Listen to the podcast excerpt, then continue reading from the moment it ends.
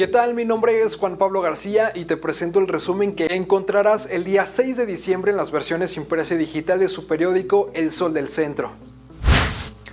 La pandemia de COVID-19 sacudió la economía de México y el mundo. Los efectos resultan evidentes. Hacia finales de julio, el Instituto Mexicano del Seguro Social reportó la pérdida de 1.1 millones de empleos formales a nivel nacional mientras que en días recientes el INEGI contabilizó el cierre de un millón de unidades de negocio en todo el país durante el presente año. Empresas vacías, hospitales llenos, médicos cansados, panteones cerrados, crematorios trabajando a tope las 24 horas del día, negocios que apenas logran sobrevivir y muchos otros que han debido cerrar, hogares convertidos en oficinas y escuelas, pero sobre todo el dolor.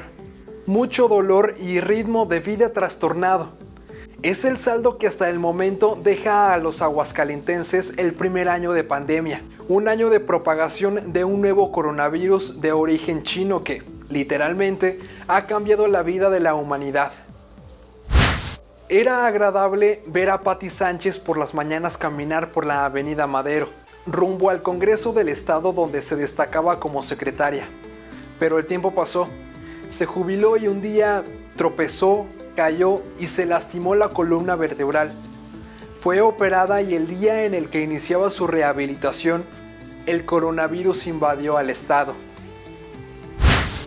Un año exactamente ha pasado desde que una nueva enfermedad conocida como COVID-19 llevó a la humanidad entera a cerrar las puertas de sus casas, a frenar un poco la vida a mirar hacia adentro y reencontrarse, no solamente con quienes se comparte el hogar, sino también con la propia identidad que en ocasiones se difumina con la rutina. Y en información deportiva, el sábado por la tarde en las instalaciones de Casa Club se disputó el partido de vuelta de la semifinal entre Necaxa y Toluca en la categoría sub-17, donde los Rayos vinieron de atrás en dos ocasiones y remontaron para imponerse 3 a 2 y avanzar a la final. Y en información policíaca, un tremendo accidente registrado durante la mañana del sábado en calles del fraccionamiento Fidel Velázquez dejó como saldo una persona del sexo femenino fallecida y un joven que se debate entre la vida y la muerte dentro de un hospital. Al parecer, el presunto responsable sufrió un ataque epiléptico mientras conducía. Este es el resumen que encontrarán el día 6 de diciembre en su periódico El Sol del Centro en las versiones impresa y digital. Hasta la próxima.